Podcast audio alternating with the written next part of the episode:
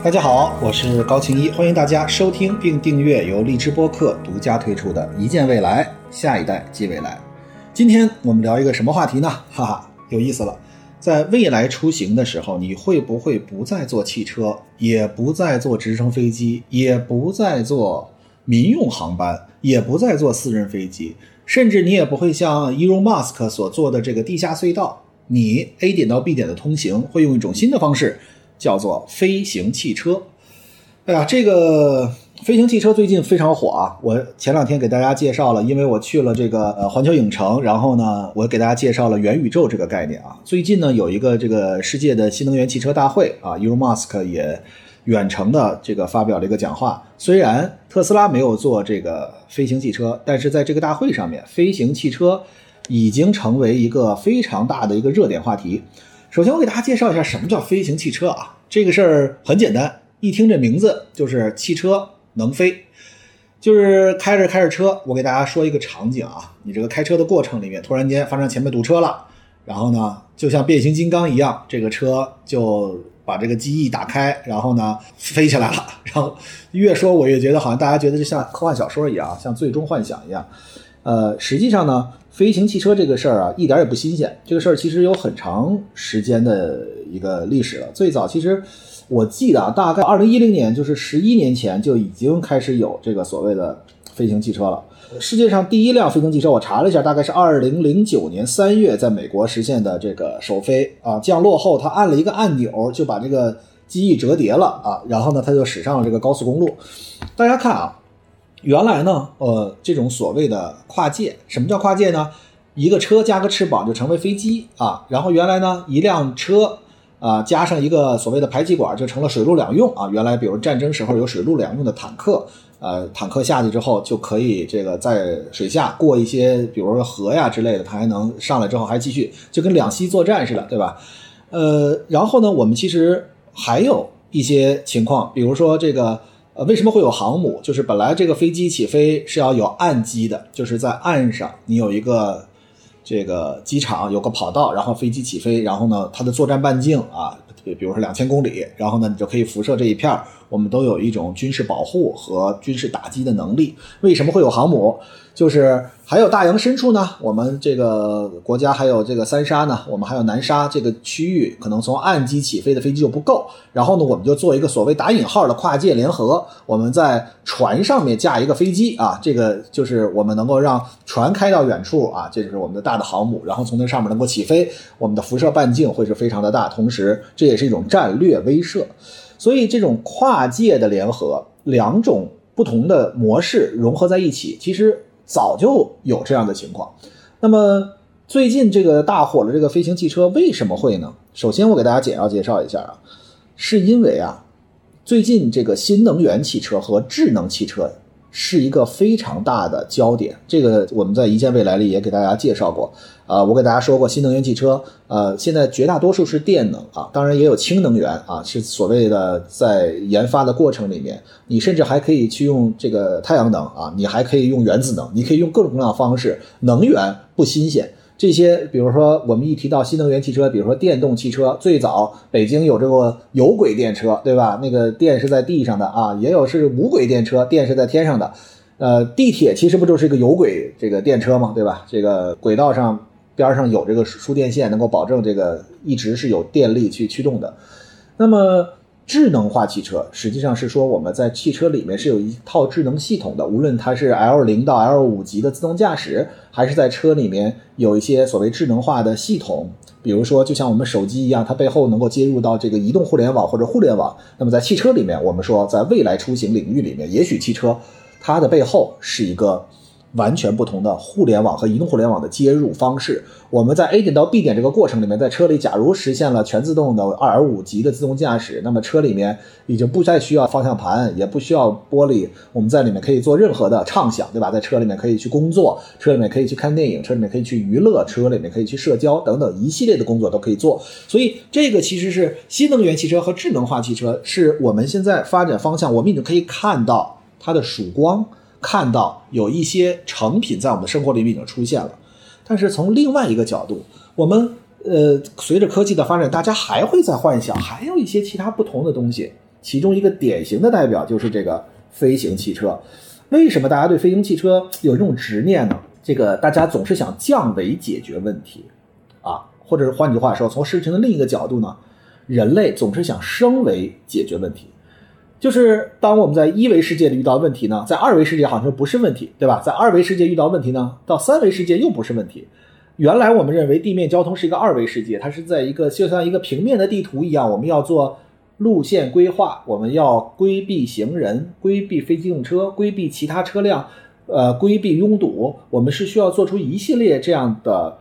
动态的行程规划。那么人们就会想，那这低空多好呀！我们不在二维层面上去考虑问题，我们升一个维度，在三维层面，我们看看能不能解决这个问题。呃，这个初心其实是呃显而易见，就大家觉得我堵车烦了啊。现在呢，有人呃有的也许是不被允许的啊，我我们要坚决批判啊。但是他比如开着车，突然间他就放了一个无人机。啊，这无人机就看看前面哪儿堵车呀，什么情况啊？它应该怎么选择道路啊，对吧？其实我们现在也有一些导航的地图，也可以动态规划，说前面有什么拥堵，那个实时的反映的情况是非常好的。而而且我相信，呃，无论是这几个牌子，或者说地图这个行业，它一定会变成三维的，一定会变成更为动态的，一定会变成它能够收集信息的来源更为丰富。这些都是技术迭代的可见化的未来。但是呢？人们总是会去想，说我把它变成一个，我在低空飞过去不就完了吗？我不要再在那儿等着了，我就飞过去，对吧？那么实际上这种直观的想法呢，在我的心目中是有一些问题的。什么问题呢？第一，优先级谁来定？因为我们说，在开车的过程里面，如果每一个堵车人都认为我能飞啊，那我飞不就是又把拥堵变到了低空领域了吗？而且同时，地面。交通，我们是首先有指示灯，同时我们有交通规则，现在也是交通法。同时，我们还有一个你在驾校大概学的这个，比如说直行要让这个右转弯，对吧？左转弯要让直行，然后你还会有一些这个最基本的斑马线要让等等的交通规则。但是你在低空领域里面有没有这样的规范？目前是没有的。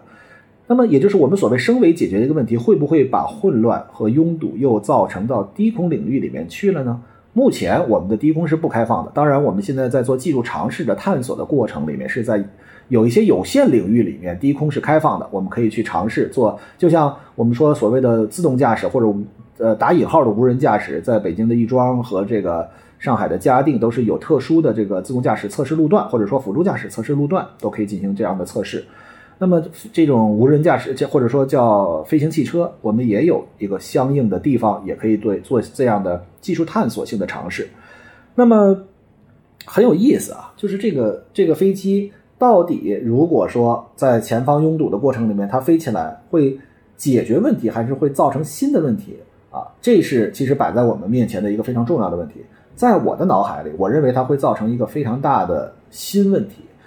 其实就好像说，当我们说新能源汽车和智能化汽车的时候，会有自动驾驶这件事情。但是自动驾驶远比自动驾驶技术更为重要的，其实是驾驶伦理这样的一个问题。对于驾驶伦理，我们在之前也给大家介绍过，就是当你前方一个火车正常行驶，可能会压着一个。这个五个孩子，那么如果搬道工把他搬到一个废弃的道路上，那么他可能只会压死一个孩子，但是那个孩子却没有犯任何的错误，因为他是在一段废弃的铁路上面去玩耍。那么你到底是搬与不搬，这是一个伦理问题。其实就像我们每个人在路面上开车的过程里面，每个人的世界观、价值观、人生观是不同的，我们每个人的选择也是不同的。当你遇到危机的时候，呃，有的人是说所谓牺牲自己啊，我要保住。呃，其他人的性命，有的人会说，那我就是自私，我就要保护自己。然后有的人会说，我撞什么车都没有问题。有的人认为，只要车太贵了，我要呃撞小动物或者我要撞人等等等等，这些不同的价值取向就会造成每个人不同的选择。那么我们在低空飞行的过程里面，我们还没有一个道路呢。我们再把维度再升高，我老总是打比方，就是民用航空，我们在一万米高空，在这个高空里面。大多数飞机或者说所有飞机都是自动驾驶的，无论你是波音，无论你是空客，啊，你都是自动驾驶的。因为在那个飞行的里，每个飞机都有自己的航道，有自己的航线，有自己的高度，然后呢，这个前后的距离，然后有防撞系统，同时还有地面指挥等等，是一整套全套的。所以大家会发现，飞机其实非常的安全。我指的是在正常民用航班的这个一万米高空或者九千米到一万一千米高空，这个高度是非常安全的。但是呃，比如说美国其实开放了低空领域，那么我之前给大家讲过这个例子，肯尼迪家族的呃一个成员，他呢是从纽约呃驾飞机回家，他拿的驾照呢是不是全天候的？他是白天的驾照，他是那天呢应该是个周五，呃下午四五点钟，应该天没黑之前呢，他就要往回飞，这样一个小时之内就能飞到家。但是那天偏偏巧他的会议延迟了啊，他飞往回飞的过程里面天已经黑了。他当时那个飞机是个塞斯纳飞机，它是一个只有仪表的啊，没有这个自动驾驶系统的。他开这个飞机呢，沿着呃海岸线飞，就是沿着这边是陆地，那边是大海，沿着海岸线飞。其实沿着海岸线飞有一个很好的点，就是这边有灯光嘛，对吧？你有灯光，你大概就知道这边是繁华，那边是海，你沿着这边上飞，你有个参照系就不怕了。但是偏偏巧那天云层很厚很低，呃，还有雾，还是什么样的极端情况，它根本就没有看到地面。它等于沿着海岸线往海里飞，最后燃油耗尽，最后摔死，就是个这个机毁人亡。就是那个时候，其实这个低空飞行也会遇到这样的各种各样的问题，而且所造成的事故可能更多，对吧？前两天一个王牌的驾驶员，一个战斗机的王牌驾驶员，在美国，他好像我记得是在二战还是在什么时候，非常啊英勇啊，战胜了很多的这个过程。然后他在这个试驾玩的过程里面，结果坠地爆炸，那视频还拍出来了。就是其实，在低空领域，在我国是不开放的。但是，即便开放，如果我们没有前置的法律法规的限制，无论我们是不是拥有驾照，就是你开飞机是需要有个商照的，对吧？你是需要有个私照的啊。呃，这个也跟大家之前介绍过，就是私人飞机，嗯，在国内大概七八万、十万以内，你可能用了几十个小时就能够学一个这个驾照。当然，你可能学的是一种初步的飞机，是纯仪表的这种飞机啊。然后呢，这个你不断的努力啊，不断的进步，然后还能够飞这个自动驾驶的飞机。在美国呢，大概二三十万就可以。在美国是塞斯纳，在加拿大是 Diamond 钻石那个飞机，都是小飞机，螺旋桨的啊。然后你不断的升级，最后呢，你成为一名飞行员，对吧？那实际上呢，在我国，如果未来汽车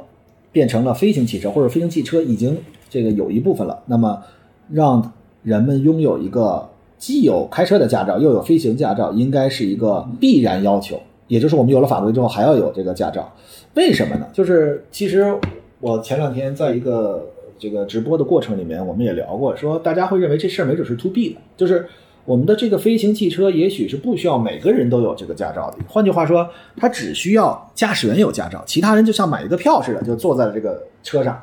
但是实际上大家知道，呃，有的时候我们在交通工具上，甚至我们在一个创业的所谓叫一条船上，如果没有共识，那么这件事情就会造成混乱，没有共识就会造成危险。大家知道为什么在这个呃商业航班上是不配降落伞的吗？就是因为当你遇到气流或者当你遇到一些突发状况的时候，如果飞机上的人没有建立共识，会造成多大的可怕的情况出现？有的人会认为哇天呐，飞机控制不住了，我赶紧打开舱门，从万米高空就开始跳伞了。如果有伞的话，有些人会说坚决不能跳，因为你从这儿跳伞无异于自杀。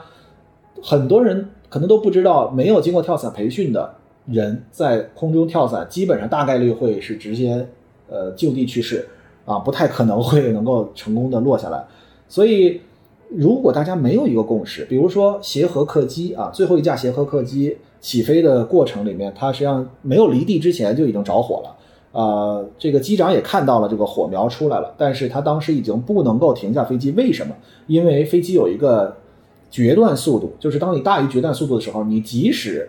呃，收油啊，停飞机啊，或者说这个降速，甚至反推，飞机也不可能在有限的跑道之内停下。所以他当时唯一的选择就是起飞，最后这个飞机坠毁。所以如果大家不知道有决断速度的时候，那会觉得你飞机反正没起来呢，咱赶紧带一脚刹车呀，少给油啊，我们赶紧停下来不就完了吗？所以有的时候。必要的知识和必要的培训是非常重要的，无论你是坐这个飞行汽车还是驾驶这个飞行汽车，所以这是一个非常非常重要的事儿，就是每个人都需要有这样的方式。第二呢，就是这个飞机啊，这个它到底长得像什么？这个很逗啊，就是比如说最早我给大家举个这个例子，当我们拿手机的时候，摩托罗拉、爱立信和诺基亚的时候，那个时候手机的屏幕非常小，然后呢，主要是通信模块，大家打电话的非常清楚，对吧？啊，还能发短信啊！后来呢，随着技术的发展，变成大屏幕了，智能手机了。因为大家拿它里面要处理很多的问题啊，等于相当于拿它是一台电脑。所以呃，我们会对手机这样一个东西的形态，我们去观察，在过去的一段时间里面，在未来没准它就是一个智能眼镜，然后呢戴着耳机上它就能够用。呃，我们可能手机的业态会变成各种各样，但是所谓飞行汽车，在脑大家脑子里一定会去想，要么它像一飞机有个轮儿，要么呢它就像个汽车有个螺旋桨或者有个翅膀。还有人说它可能就像一个无人机，因为大家知道无人机的负载，比如你是呃几千克、几百千克或者上几吨啊，那不就是一个汽车了吗？现在一个汽车不就两吨吗？对吧？你要负载能两吨以上，这汽车不就相当于飞起来了？所以。这个问题也引发到现在我们所谓的飞行汽车的参与方都有谁？有三部分人。第一部分是原来坐飞机的啊，波音、这个空客，对吧？然后巴西巴飞啊，然后呢，比如说这个唐巴迪，然后呢，这个湾流等等这一系列去做这样的飞机的人。另外一部分呢，就是大的做汽车的，这个这些我相信大家也都知道，比如说奥迪啊，丰田。什么还有这个天马汽车啊，还还有什么吉利、小鹏，这些都是做汽车的。还有一个势力就是原来做无人机的。大家知道无人机这个领域里面，大家应该最近经常会听到，比如说任何的庆典，在我记得在重庆的无人机撞了这个大楼啊，呃，无无人机已经成为一些庆典的标配了啊，起顿无人机。但是大家要知道，无人机和飞行汽车之间最大的差别在于什么？无人机。是一个体系，无论你是一百架无人机还是五百架无人机，每一架无人机都知道其他无人机所处的位置，以及它下一步运动的方向，以及这个路上大概可能会遇到什么样的呃阻拦，以及它未来想说要做什么的。其实这是一个规划好了的方式。但是如果是飞行汽车，那么对于汽车来讲，它是一种随机的。那每个人在骑汽车的驾驶的过程里面都是局部最优，都是我自己。你看，大家当时想的是我自己。开这个汽车，如果遇到了堵车，那我怎么办？对吧？那我就飞，对吧？我飞的过程里面是不是最短路径啊？还是说给我规划好一个路径啊？所以无人机是确定的全局最优，它也知道全局所有的信息。但是当我们把汽车变成飞行汽车的时候，你所做的判断还像汽车一样，如果还是局部最优的话，那就会造成很大的问题。这种三方势力有开有有坐飞机的，然后呢有坐汽车的，还有坐无人机的啊。那么，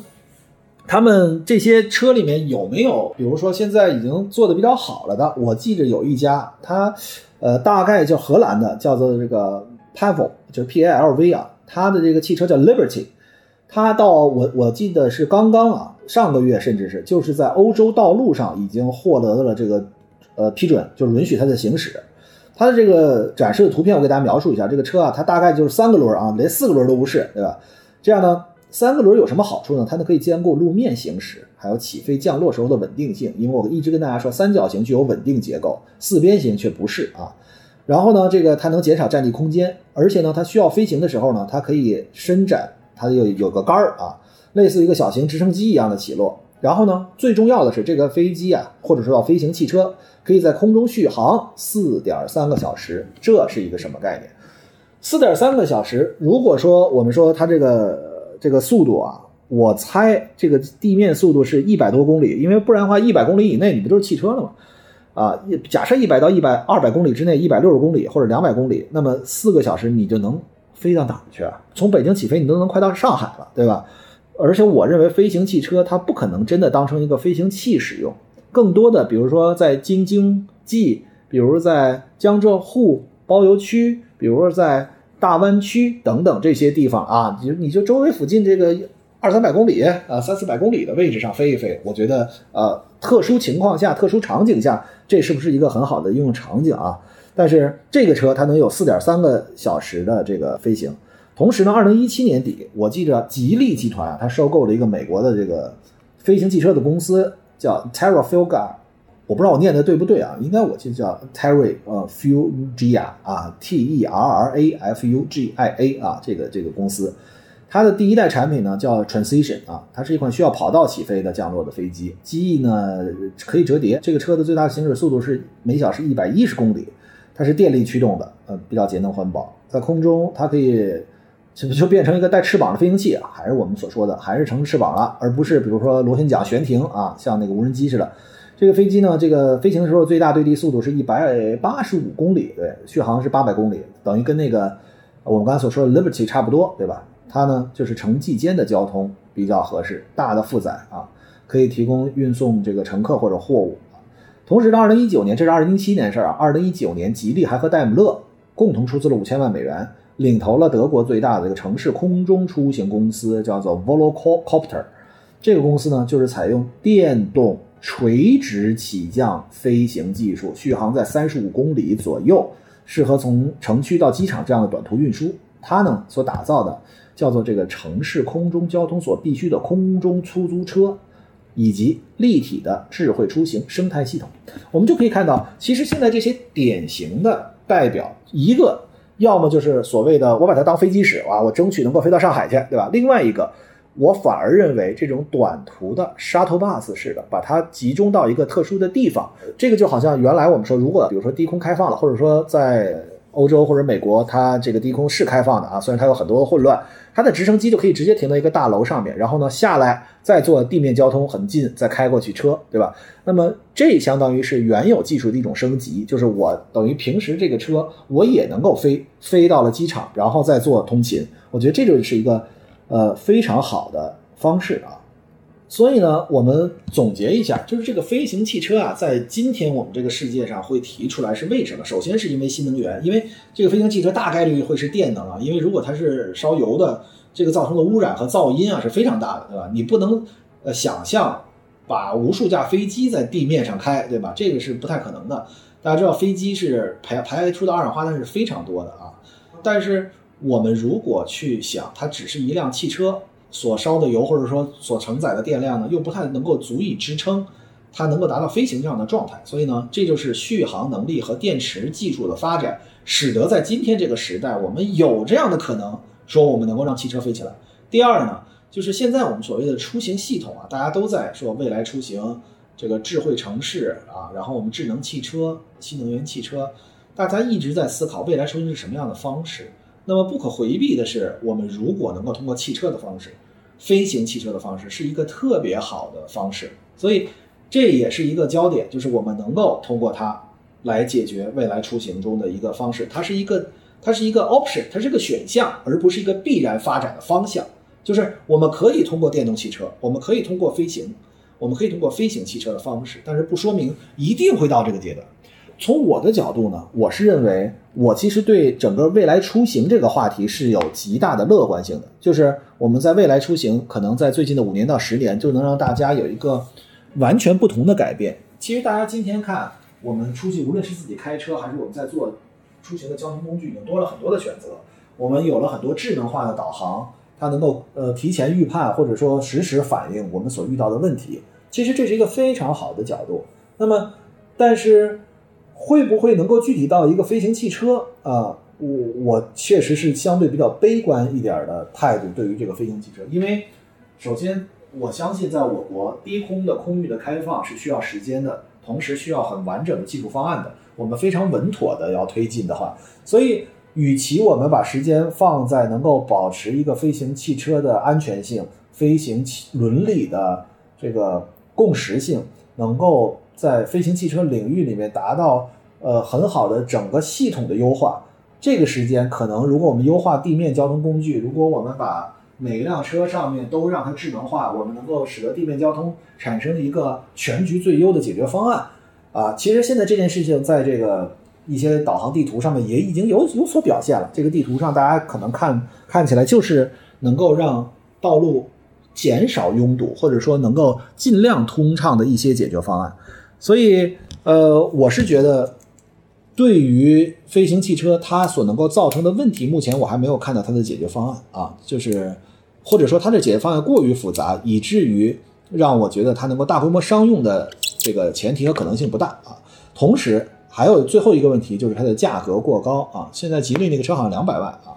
这个我们又怎么会去为了解决这样的一个问题，既要学一个相应的驾照，同时又要去。呃，购买这么贵的一个车，对吧？所以我觉得未来飞行汽车也许有一个特殊的应用场景，就是